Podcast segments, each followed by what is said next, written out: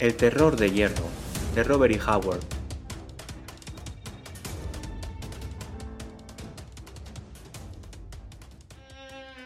En el exterior, el viento soplaba arrastrando los copos de nieve y haciéndolos flotar en el aire. Las calles estaban desiertas, a excepción de unos pocos peatones que se apresuraban a regresar a sus hogares, bajando las cabezas para protegerse de la intemperie. Incluso más arriba, en plena zona comercial de la ciudad, el gentío era escaso y disperso. El tráfico casi se había detenido. En una zona en la que las calles estaban completamente vacías, sobresalía una casa, grande y oscura, entre sus vecinas de menor tamaño. Al fin, dijo un anciano marchito, sentado frente a la mesa de un laboratorio repleto de misteriosos objetos. Al fin. ¿Qué le importaban a él el viento y el frío exterior? Casi no era consciente de una de las mayores ventiscas que jamás azotaran las calles de Nueva York. Al fin se frotó las manos y rió. Un taxi se detuvo frente al elevado y siniestro edificio, que parecía acechar alto y sombrío. El hombre se apeó y avanzó hasta la puerta bajo la remolineante nieve. El taxi se marchó. El sonido de una anticuada aldaba se alzó por encima del aullido de la tormenta. El hombre de la puerta se quitó la nieve del abrigo, sacudió los pies y maldijo entre dientes. Cuando alzaba la mano para volver a llamar, la puerta se abrió. Un impasible chino apareció en el umbral. El hombre le tendió una tarjeta. El oriental la examinó y se hizo a un lado, con una reverencia. Le están esperando, dijo en un inglés casi perfecto. El hombre penetró en un vestíbulo tenuemente iluminado. El oriental se hizo cargo de su abrigo y su sombrero. No llevaba bastón. La luz mostró que se trataba de un hombre de estatura media y complexión esbelta y fibrosa. Su rostro estaba bronceado por el sol, y sus ojos negros mostraban una mirada clara, evocadora de tierras lejanas, pero que, aun así, denotaba una cierta reserva.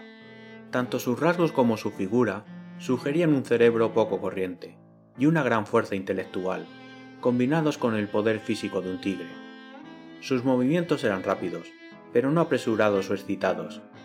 En conjunto se trataba de un hombre muy poco común. El chino le guió por un tramo de escaleras y después por un largo pasillo, hasta llegar a una sala. Aguarde aquí, dijo, y desapareció. El extraño paseó incómodo por la estancia. Parecía ser consciente de que unos ojos invisibles le observaban, y no pudo evitar sentirse como un lobo atrapado. Su mirada examinó la sala con rapidez, pero reparando hasta en el más mínimo detalle. La habitación no era muy grande, varias puertas abrían a ella. El único mobiliario consistía en unas pocas sillas, una alfombra persa de gran valor, un diván y una gran mesa de caoba. Tanto las paredes como la mesa estaban cubiertas de armas. Rara vez podría encontrarse una colección tan vasta fuera de un museo. El extraño tomó asiento frente a la mesa y comenzó a examinar las armas que contenía, con un interés que no era fingido. Entonces levantó la vista, mientras una nueva figura penetraba por una de las puertas de la estancia. Se trataba de un hombre viejo y arrugado, pequeño y marchito, encorvado por la edad, que vestía un batín, unas sandalias de alcoba y un rojo fez turco colocado en un ángulo extraño sobre su cabeza casi calva. El extraño se puso en pie. De modo que ha venido, dijo el anciano, con una nota burlona en la voz. Le estaba esperando. Avanzó hacia la mesa. ¿Le interesa mi colección? dijo. ¿Qué opina de ella? Eh. Es una de las más completas que haya visto jamás, contestó el extraño, hablando por primera vez. Ah, ¿eso cree? Pues tiene razón. Abarcó la estancia con un gesto de sus manos. Aquí no tengo más que una pequeña parte de mi colección, pero podrá encontrar armas de todos los países y de todas las eras. ¿Las conoce? Sí. Bien. Un buen artesano siempre debe conocer las herramientas de su oficio. Pero, aquí la nota burlona volvió a aparecer en su voz, no se sobreestime. Tomó una pequeña daga con una hoja ancha y afilada. ¿Qué es esto? Es un cherai de Afganistán, manufacturado en Ghuzni, repuso el extraño, sin mirar apenas el arma. ¿Y esto? un parán parán del pueblo Diak de Borneo. Y esto, una daga italiana de misericordia. Y esto otro, un yelmo de pico de los tátaros Kalmuk del siglo XV. Y esto, una lanza francesa de la Edad Media. Y esto, un escudo zulú de África. Y esto, una espada samurái del antiguo Japón. Y esto, una espada Claymore de Escocia. Pero basta ya de este juego de niños, exclamó con impaciencia. No hay arma aquí con la que no esté familiarizado. Pocas hay que no haya empleado. Conozco su uso y su historia tan bien como usted. Ese tulwar fue forjado por Yusef Abdullah, de Kabul, que se enorgullece de su trabajo. Ese cuchillo Bowie fue fabricado en Missouri por James Black. Ese estoque es obra de Andrea di Ferrara. Antonio Piccino, de Venecia, forjó ese esquiabón italiano. Ese guantelete espada Maharati fue fabricado en las herrerías de Delhi. Pero no he venido aquí a hablar de armas. No, el anciano tomó asiento frente a la mesa, al otro lado del extraño, y le invitó a sentarse de nuevo. El viejo apoyó la barbilla en las manos, dejó descansar los codos sobre la mesa y observó con atención a su visitante. Sí, prosiguió con sarcasmo, conoce bien las herramientas de su negocio. Las herramientas sencillas, el acero y el plomo, el filo, la punta y el cañón. Pero, ¿qué sabe un soldado de las altas artes de la guerra, de los triunfos de la ciencia? Yo no soy un soldado, replicó el extraño. No, usted es un conquistador, un forjador de imperios, ¿No es así, amigo mío? El extraño no dijo nada, pero sus ojos lanzaron un súbito destello. ¿Cree que soy estúpido? se burló el viejo. Lo sé todo. La guerra, conquista, poder. Oh, ya se ha hecho antes, lo admito. Alejandro, César, Tarmelán, todos esos necios. Y ahora usted, escuche. Se reclinó hacia adelante. Sé de usted mucho más de lo que cree, amigo mío. Sé que planea unir todas las tribus de Arabia y crear un imperio. El extraño adelantó la cabeza con un gesto que bien podría haber sido casual, si su mano no hubiera estado manoseando la solapa de su chaqueta. ¿Y cómo es que sabe todo eso? preguntó. Se lo preguntaré de nuevo. ¿Cree que soy estúpido? ¿Por qué si no habría de enviar continuos cargamentos de rifles y municiones a puertos poco conocidos de Arabia? ¿Por qué ha venido a mí esta noche, en mitad de una tormenta, Poseo mis medios para descubrir cosas que nadie más puede saber. Oh sí, el imperio es su meta, señor Gordon. Sultán Gordon Said. ¿Qué tal suena eso? Si está al corriente de mis planes, me parece bien, repuso Gordon con frialdad. Pero se inclinó hacia adelante, y sus ojos brillaron como los de un tigre. No es saludable para ningún hombre saber demasiado acerca de mis asuntos, amigo mío. El viejo rió con voz ronca. No pienso delatarle. ¿Qué me importa a mí la tierra que me repudió? ¿O las naciones que se rieron de mí? ¿Quién soy yo para interferir con el destino? Sí, siga su camino. Conviértase en lo que ansía ser. Otro César, no, otro Gengis Khan. Pero estudie los caminos de los conquistadores e intente no dejarse llevar por la vanidad. Mis caminos son solo míos, replicó Gordon. Sí, y por ellos viajará, como todos los conquistadores. Llegaron, vieron y vencieron. ¿Y dónde están ahora? Esa daga de allí perteneció a Gengis Khan. Pero ¿dónde está Gengis Khan?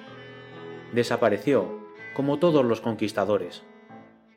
Todos los hombres deben morir, repuso Gordon. Poca diferencia hay, tanto si son esclavos o emperadores. Pero al emperador se le recuerda. Sí, los hombres mueren, pero sus obras perduran, Gengis Khan lleva mil años convertido en polvo, pero aquí estoy yo, sentado, sosteniendo su daga. Y dentro de mil años, ¿habrá hombres que digan, aquí está el sable que Gordon empuñó en la batalla? ¿Dónde estará Gordon para entonces? Y el viejo emitió una risa cínica y burlona. Gordon sonrió. Pero la ciencia prevalece, exclamó el viejo. La ciencia perdura. Los conquistadores vienen y van, como remolinos. Las generaciones de los hombres se funden, como la nieve en la ladera de una montaña, pero los triunfos de la ciencia se mantienen a lo largo de las eras, tan vivos como las pirámides. Usted, usted, un conquistador, usted, un forjador de imperios, usted, un hombre de grandes ambiciones. Viene a mí en busca de ayuda. Y hace bien, pues he perfeccionado un invento que hará que todos los demás artefactos bélicos sean como granos de arena comparados con una montaña. Dice estar versado en el uso de todas las armas. Pero, ¿qué sabe usted de las alturas que pueden alcanzar la mente de un científico? Puede que un hombre de guerra emplee los instrumentos de la matanza, pero primero un hombre de ciencia habrá de crearlos. Llegamos por fin al verdadero motivo de mi visita, atajó Gordon. ¿Desea comprar mi invento? Una cosa le diré. Le convertirá en el amo del mundo, si logra controlarlo. ¿De qué se trata? Me he enterado de que ha perfeccionado un nuevo tipo de máquina de guerra. Debo verla. Si no llego a comprarla, puede estar seguro de que su secreto estará a salvo conmigo. Lo mismo pienso yo, ironizó el viejo científico. Se inclinó hacia adelante, con la mirada ardiente por el fanatismo de la ciencia. Verá, he creado una maquinaria de guerra que empequeñece a cualquier otro invento de esa clase. Venga, la verá de inmediato, ahora mismo. Se puso en pie con una vitalidad sorprendente en alguien de su edad. Venga. Gordon le siguió por una puerta, que se abría a un pasillo largo y estrecho. El científico se detuvo frente a una sólida puerta cerrada. Está a punto de ver algo que ningún otro hombre ha contemplado, anunció. Si su mente alberga la traición, será mejor que no entre. Adelante, fue la breve respuesta de Gordon. El científico hizo girar la cerradura y abrió la puerta de par en par. Gordon penetró en una gran cámara, de brillante iluminación. El viejo le siguió, empujando la puerta que se cerró con un chasquido. Mire bien esta puerta, señor Gordon, dijo el anciano. Gordon lo hizo. Estaba chapada de sólido acero y se hallaba completamente desprovista de picaporte o cerrojo. Las paredes también están recubiertas de acero, dijo el científico. Esta es la única puerta. Las dos ventanas poseen fuertes barrotes. Yo, y solo yo, conozco el secreto de la puerta. Si fuera asesinado aquí dentro, mi asesino no escaparía jamás. Los ojos de Gordon vagaron por la gran estancia, reparando en cada detalle. Estaba repleta, aunque no atestada, de mesas, cajas y estanterías cubiertas de aparatos científicos. Los volúmenes de ciencias abundaban en la habitación, y aquí y allá se veían más armas, algunas de aspecto extraño. En una esquina de la estancia había algo, una especie de objeto voluminoso y amenazador. Se hallaba completamente cubierto de una gruesa manta de terciopelo oscuro, pero incluso así parecía haber algo siniestro en él. Los ojos de Gordon se posaron en el gran bulto. El científico avanzó hasta detenerse frente al objeto tapado. Bajo esta tela, anunció, se encuentra mi invento, comparado con el cual los tanques, las ametralladoras, el gas o los submarinos son juegos de niños. Gordon se acercó apoyándose sobre una mesa. De forma mecánica, notó que, sobre ella, había tres o cuatro espadas bastardas de la Edad Media, así como dos enormes mandobles de dos manos, largos y pesados. Enséñemelo, repuso. El científico agarró la tela y la retiró con un gesto dramático, revelando lo que podía ser una estructura de metal, de unos dos metros y medio de alto. Poseía la forma de un hombre, y como pieza de artesanía, era una auténtica obra maestra. El rostro era terroríficamente poderoso, carecía de líneas o curvas de finura o debilidad. Era un rostro de un poder terrible, crudo y primigenio, un rostro malignamente poderoso. Parecía estar hecho de acero y estaba articulado. Los hombros, el cuello, los codos, las ingles, las rodillas, los talones y los dedos se hallaban protegidos por una red de acero, que de algún modo recordaba las protecciones de las juntas de las armaduras medievales. Bien, dijo el anciano científico con impaciencia. ¿Qué opina de él? Pues no sabría decirle, repuso Gordon. No veo más que una estatua, una estatua notable, debo admitir, pero similar a las que puedo ver a diario, si no fuera por el rostro. El viejo rió. Una estatua. Necio. Mire aquí. Esta estatua es de metal, pero ¿qué clase de metal? Gordon golpeó con suavidad, y su expresión denotó interés. Mi primera impresión es que se trata de acero de Harvard, pero no estoy seguro. Acero de Harvard. Bobadas. Es un acero de mi propia invención, dos veces más resistente que el acero de Harvard, e incluso que el recio acero de Noob. Ni un obús puede hacerle mella. Ninguna bala puede perforarlo. Escuche con atención, mientras le revelo el secreto del terror de hierro. Gordon se acercó a él. El viejo comenzó a hablar, mientras apartaba la mirada del objeto y la posaba en su visitante. En el interior de esta cubierta de hierro, de esta figura de forma humana, hay un motor increíblemente poderoso. No se parece a ningún motor conocido por el hombre. No funciona a vapor, ni con gasolina ni con electricidad. ¿De qué se trata entonces? ¿Lo adivina? Radio, sugirió Gordon con un brillo en la mirada. Sí, radio, pero un radio concentrado y potenciado un millón de veces. Ningún hombre sobre la Tierra, exceptuándome a mí, conoce el secreto de la concentración del radio. El mecanismo, que no pienso describirle, posee un receptor similar a una antena, pero mucho menor. Aquí. Se volvió hacia una máquina que acababa de sacar, un complicado amasijo de interruptores, volantes y palancas. Esto controla mi máquina, pero es normal que usted aún no lo entienda, pero lo hará Manipulando esta máquina, puedo hacer que mi figura de hierro avance a cualquier velocidad que yo desee. Puedo regular la velocidad, hacer que gire a un lado o a otro, o que retroceda. No hay ningún cable conectado a la máquina. Guío al autómata por control de radio. Ah, al fin lo ve. Este autómata, este terror de hierro, avanza directo en la dirección que yo le indico. Las bombas, los obuses, las ametralladoras no pueden detenerlo se le puede derribar, pero se incorpora de forma automática. Es capaz de destrozar fortificaciones, escalar murallas y montañas, y vadear ríos. Nada puede detenerlo, nada, excepto la presión de un dedo sobre cierta palanca del dispositivo de control. ¿Se da cuenta de la terrible ventaja de una máquina semejante? Un río puede detener un tanque, pero mi máquina lo cruzará como si tal cosa, ¿Cuántos ejércitos podrían resistir ante tan solo un millar de monstruos como este? Observe, colocaré una espada en su mano. Asió una espada bastarda, y colocando la empuñadura sobre la palma de la mano metálica, apretó al unísono los dedos de metal, que emitieron un chasquido al cerrarse alrededor del pomo. El viejo científico retrocedió hasta el dispositivo de control y accionó una palanca. Gordon saltó hacia atrás mientras el gran brazo se alzaba y volvía a descender, propinando un tajo que arrancó un silbido de la larga espada.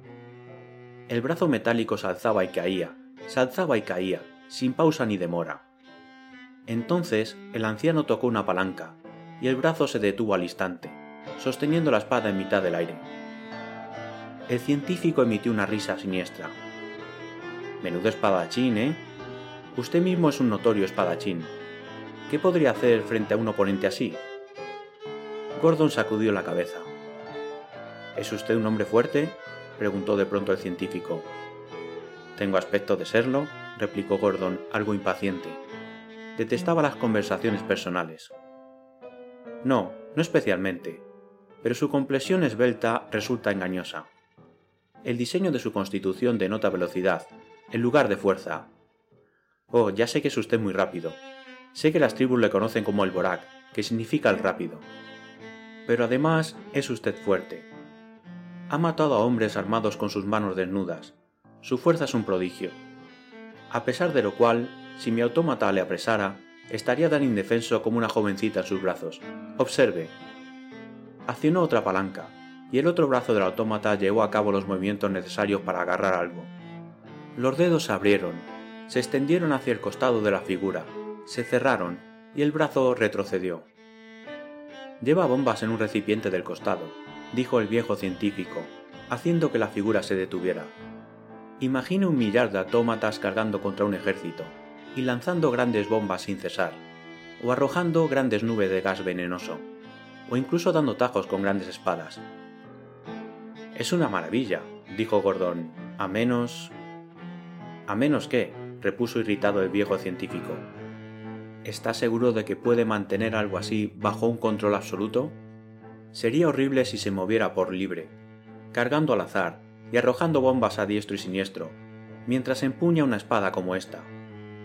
Bobadas, exclamó furioso el anciano. ¿Me toma por un estúpido? Gordon se encogió de hombros y no respondió. De modo que me toma por un estúpido, ¿eh? exclamó el viejo dominado por la furia. No, Sé que usted no es ningún estúpido, repuso Gordon. Si le he ofendido, le ofrezco mis más sinceras disculpas. Pero aún me resisto a creer que cualquier invento pueda ser tan perfecto como usted dice que es. Dice usted que tiene un control absoluto de la máquina. ¿No es posible que pueda escapar de su control? No lo es, señor, se regodeó el anciano. Se encuentra perfectamente bajo mi control, como cualquier otro objeto inanimado. El hombre podría llegar a ser capaz de desencadenar una tormenta, dijo Gordon, pero difícilmente podría controlarla, una vez liberada. Entiéndame, señor, me doy cuenta de que este es el mayor invento de nuestra era, y le considero a usted uno de los mayores científicos que hayan vivido jamás. Pero aún así, ha de haber algún fallo. Aquello no hizo sino incrementar la furia del anciano. Necio, chilló. ¿Cree que hay un fallo en mi máquina? Ya le enseñaré. Se giró hacia el dispositivo de control y tiró de una palanca. El gran autómata se movió por la estancia con grandes pasos regulares. Tan solo sus piernas se movían. Los brazos estaban inmóviles. Uno colgaba inerte al costado, mientras que el otro sujetaba aún la gran espada. Se acercaba al viejo científico, el cual a su vez se giró hacia Gordon. ¿Lo ve? se jactó extendiendo la mano hacia otra palanca de control pero mientras lo hacía la palma empujó otra palanca sin desearlo. El gran brazo descendió con fuerza. El anciano estaba demasiado cerca de la figura como para recibir un tajo de la enorme hoja, pero el colosal brazo le propinó un golpe brutal en la cabeza, y siguió descendiendo hasta estrellarse contra el dispositivo de control. Al instante, aquella cosa cargó por la estancia, con la enorme espada silbando en el aire mientras subía y bajaba. Con increíble velocidad, Gordon saltó hacia atrás y empuñó una enorme pistola automática. El estampido de los disparos resonó en la habitación y las balas rebotaron en la figura metálica, para empotrarse después en las paredes. En lo que concernía al autómata, lo mismo habría dado que Gordon le arrojara pedacitos de papel. Proseguía su avance sin detenerse. Un brazo blandía la espada, mientras el otro, por alguna extraña causa, realizó un movimiento circular para después retroceder y estamparse contra el pecho del autómata. El dispositivo de control había quedado dañado, provocando que el horror de metal quedara libre para sembrar el caos. El viejo científico yacía donde había caído, junto a la dañada máquina de control. Gordon cruzó veloz la estancia en dirección a la puerta. Entonces, al tantearla, las palabras del científico resonaron en su mente. Tan solo yo conozco el secreto de esta puerta. Si fuera asesinado aquí dentro, mi asesino no escaparía jamás. Gordon se dio cuenta de que estaba atrapado, atrapado en una habitación inexpugnable con un monstruo de hierro. Comenzó entonces una de las batallas más extrañas que acontecieran jamás en la Tierra. Gordon había combatido en centenares de batallas escaramuzas. Una y otra vez había hecho frente al enemigo, triunfando contra tremendas dificultades, pero nunca en su vida tuvo que afrontar una batalla como esta, en la que en una habitación de Nueva York hubo de luchar por su vida contra una cosa que el mundo no había visto jamás. Una cosa más terrible que un millar de hombres armados. La cosa avanzaba directa por la estancia, y Gordon la evitó con facilidad. Golpeó una mesa y giró su rumbo hacia un lado. Dado que ninguna mano lo controlaba, su movimiento no tenía fin, y su dirección dependía de los obstáculos y demás influencias externas ya no seguía un curso directo, sino que se movía de forma errática, pero no había nada irregular en los movimientos de sus enormes brazos. Ejecutaban sus acciones con terrible regularidad. Gordon volvió a esquivarlo, y corrió por la estancia en dirección al viejo científico. Le incorporó y comprobó que aún vivía. Gordon miró a su alrededor, y descubrió una gran estantería empotrada en la parte más alta de la pared, casi cercana al techo con una fuerza y rapidez increíbles, se las arregló para subir allí al hombre inconsciente, dejándole tendido en ella. Allí, al menos, estaría fuera del alcance del terror de hierro, a menos que aquella cosa desarrollase una nueva habilidad para escalar. Mientras Gordon completaba su tarea, vio que el autómata se había dado la vuelta una vez más y regresaba hacia él. Saltó hacia la máquina de control e intentó accionar las palancas. Estaban rotas y torcidas, y el dispositivo en sí parecía destrozado. Gordon estaba perplejo. Había supuesto que, al romperse la máquina de control, el autómata quedaría inservible. La cosa avanzaba por la habitación. Su espada se estrelló contra la pared, y Gordon confió en que acabara rompiéndose. Pero las colisiones tan solo hacían que el autómata girara y adoptara otra dirección.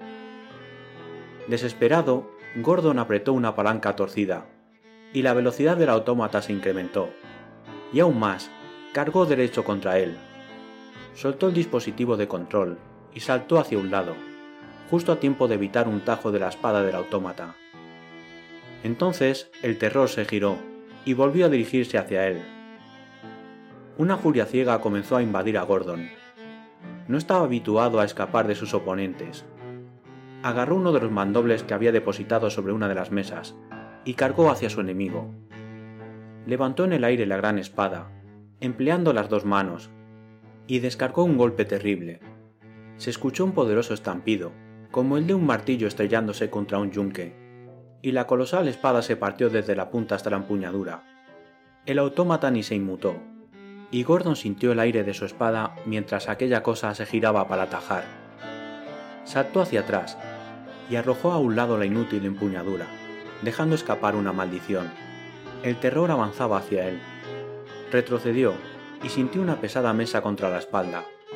Justo a tiempo logró quitarse de en medio mientras la espada del terror descendía con fuerza, partiendo la mesa por la mitad. El autómata avanzó por encima de sus restos. Había un gran caldero de metal en una esquina de la habitación. Estaba diseñado para llevar a cabo experimentos químicos y debía de pesar al menos 90 kilos. Gordon lo levantó y lo arrojó por el aire hasta el autómata. Ni siquiera el terror de hierro podía permanecer impasible ante semejante proyectil perdió el equilibrio y se estampó contra el suelo, pero volvió a ponerse en pie al instante, sin cesar en ningún momento el movimiento de sus brazos. Gordon lo observó fascinado. Se movía velozmente por la habitación y entró en contacto con un armario alto. Al instante, la madera se hizo trizas mientras el brazo que se movía en círculos rodeaba el armario y lo destrozaba contra su cuerpo de metal. Gordon no pudo evitar estremecerse. Estaba claro que si ese brazo llegaba a cerrarse en torno a él, le destrozaría. Menudo monstruo, dijo en voz alta asombrado. El científico tenía razón, y yo también, rió con sarcasmo. Y yo que pretendía lanzarlo contra mis enemigos, y él que lo ha construido. Seremos sus primeras víctimas. El hombre que maneja el cañón de un barco tiene una tarea muy difícil, creo. Miró en derredor buscando un arma, con un ojo fijo en la figura de metal, abrió varios cajones. En uno de ellos encontró una bomba de mano. La sostuvo en la mano, meditabundo, y recordó entonces las palabras del científico. Ni un obús puede hacerle mella. Sería una pérdida de tiempo, decidió, y muy peligrosa, además. Volvió a dejar la bomba en su sitio, y caminó hacia un lado mientras el autómata se estampaba contra el muro del fondo se daba la vuelta y cargaba en su dirección. Le observó con la mirada entornada. Al menos podía intentar romper su espada. Junto a él había una gran hacha de batalla de la Edad Media. Se hizo con ella y avanzó. Saltó desde un lateral, blandiendo el hacha de batalla en mitad del salto. Se estrelló contra la espada, quebrándose su hoja, que se partió hasta la empuñadura y cayó al suelo. Con la agilidad de un lobo, se incorporó y saltó hacia atrás, de forma casi simultánea. Pero aunque la gran espada se había partido, la colosal mano continuaba subiendo y bajando, aferrando la pesada empuñadura. El otro brazo seguía girando una y otra vez. La habitación era un caos. El autómata había derribado, destrozado, astillado y hecho pedazos todas las piezas del mobiliario. Mientras se disponía a cruzar la estancia una vez más, Gordon se decidió a llevar a cabo lo que antes había intentado. Pasó junto a la figura de metal, corrió por la estancia, y empezó a golpear el dispositivo de control con el hacha de batalla. Pensaba que si lo destruía, el autómata se detendría. Como ya hiciera antes, el autómata cargó de nuevo hacia él. Eso demostraba que el dispositivo de control seguía siendo responsable de los movimientos de aquella cosa, o eso pensó Gordon mientras golpeaba con desesperación. Entonces la cosa llegó junto a él, y hubo de huir, dejando caer el hacha de batalla junto a la máquina. Como si poseyera mente propia, el autómata le siguió. Su velocidad era terrible. Su rostro aterrador parecía la representación del mismísimo diablo. Una y otra vez, Gordon esquivó a aquella cosa, solo gracias a su habilidad y rapidez. Volvió a saltar hacia la máquina, y asió de nuevo el hacha de batalla. Recordó al científico, con pensamientos breves e inconexos. Una máquina asombrosa, y si ha construido esta, podrá construir otra. Con un último giro, dejó caer el hacha y se deslizó junto al brazo del terror. Pero en esta ocasión no fue lo bastante rápido.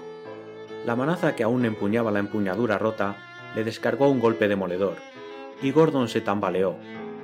En un instante, el otro brazo le apretaba contra el cuerpo de metal. No se escuchó el menor sonido. Nada se había oído hasta entonces salvo las imponentes pisadas, el estampido de los muebles ya destrozados y algún ocasional zumbido, muy débil, procedente de la máquina de control. Y en silencio, pero de forma frenética, Gordon luchó contra el monstruo de metal que le aplastaba. Luchó con toda su fuerza legendaria, pero lentamente el terror le aplastaba. Y entonces de repente el brazo se relajó y Gordon se deslizó al suelo, Perplejo se puso de pie y observó cómo el terror avanzaba a trompicones, con los brazos colgando inertes a los costados. Avanzaba despacio. Como había supuesto, la destrucción del dispositivo de control había terminado por detener al autómata. Evidentemente, había logrado más con el hacha de batalla de lo que había creído.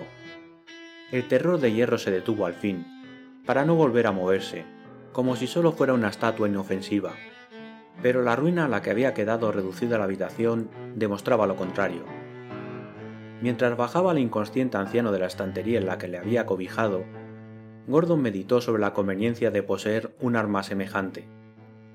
El autómata no había cometido errores, pero no podía decirse lo mismo de la mano que, en principio, lo había guiado. Después de todo, el ser humano no estaba exento de fallos. ¿Hasta qué punto era sensato dejar un poder tan terrible en manos de un ser tan imperfecto como el hombre?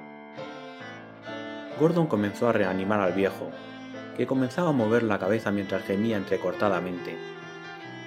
Poco importaba que aquel monstruo fuera el trabajo de toda una vida. Ya había visto lo que era capaz de hacer si perdía el control, y Gordon no estaba dispuesto a permitir que una fuerza tan caótica se desencadenara contra sus propias filas. Debería convencer al viejo para que abandonara el proyecto, o al menos para que perfeccionase su control. Y cuando quería, Gordon sabía ser muy persuasivo. El Borak abandonó sus esfuerzos por conseguir armas para la causa del Faisal en 1921. Ese mismo año, Faisal hizo un trato con los británicos, que le concedieron el trono de Irak, vecina de Siria. Con una paz aparentemente asentada sobre Oriente Medio, Gordon se decidió a buscar aventuras en alguna otra región del mundo el Borat decidió volver a visitar los mares del sur, y llegó incluso a convencer a Steve Allison para que lo acompañara. Allison quedó sorprendido al saber que su amigo seguía siendo recordado como lobo. En Samoa, Gordon y Allison embarcaron como pasajeros en un barco de vapor,